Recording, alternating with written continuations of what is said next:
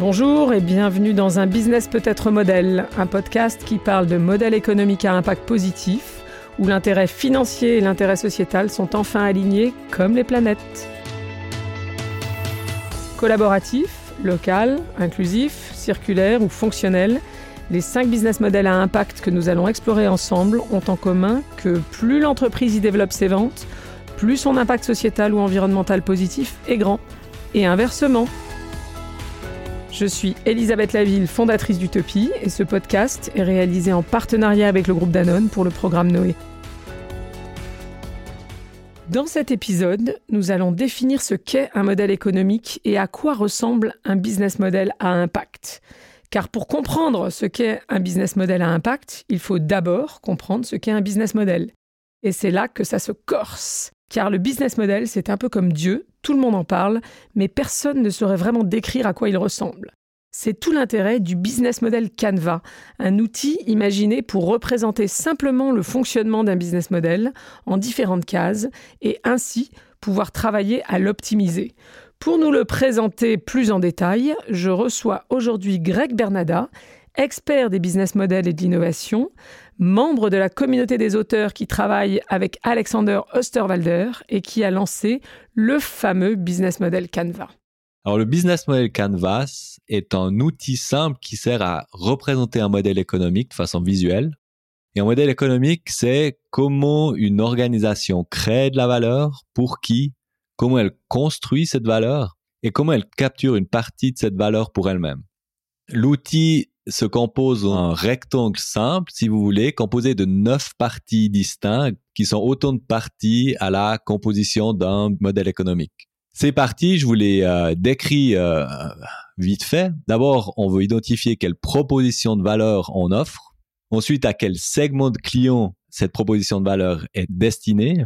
Par quel canot on achemine ces propositions de valeur. Ça peut être une app, un site web, un camion. Et on va aussi se poser la question de quelle relation on compte entretenir avec le client. Alors ça peut être euh, automatisation, relation VIP, relation de co-création, etc.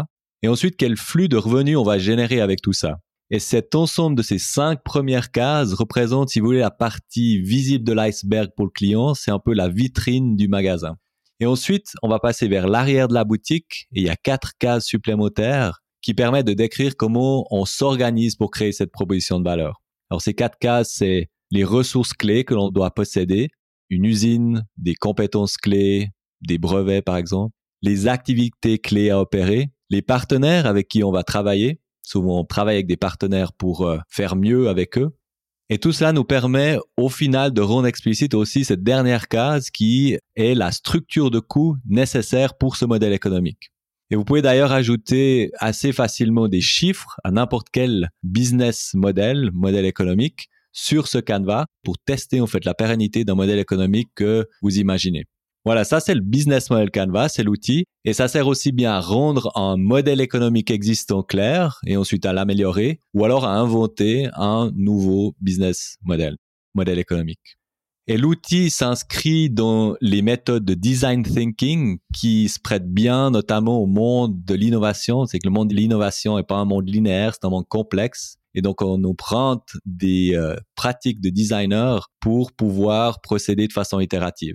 Et ce qui est intéressant de cet outil, c'est un petit peu la nouveauté de cet outil depuis qu'il existe, c'est qu'il est à la fois systémique, vous avez entendu, qui représente, qui met ensemble toutes les parties d'un modèle économique sur une page simple, et puis le fait qu'il tient sur une page, justement, alors une page à 4 ou un poster, si on veut travailler en équipe, ben ça nous permet de prototyper un modèle économique très vite, 30 minutes avec votre équipe par exemple, et ensuite de l'ajuster ou le pivoter au fur et à mesure que l'on va obtenir des feedbacks du monde réel à travers un processus de testing type Lean Startup, c'est-à-dire où on va lancer des expérimentations sur la base de ce qu'on a imaginé dans notre business model et ensuite apprendre, ajuster ce modèle économique au fur et à mesure de ce qu'on apprend du marché. Voilà pour cette petite introduction au business model Canvas. Eh bien, merci Greg, c'est très clair. On a compris que cet outil permet de représenter et d'optimiser de manière simple cette chose un peu abstraite qu'est un modèle économique et de comprendre comment transformer une innovation en un chiffre d'affaires profitable. L'outil du business model Canva n'est évidemment pas à l'origine conçu pour travailler les business models à impact. Donc nous l'avons enrichi de deux manières.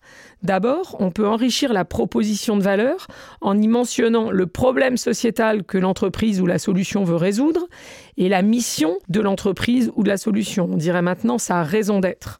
Par ailleurs, non loin des cases qui concernent les bénéfices et les coûts, on trouvera aussi une case sur les externalités positives qui pourraient devenir des bénéfices si quelqu'un est prêt à vous payer pour cela. Par exemple, une assurance ou un service public pourrait payer pour un bénéfice santé.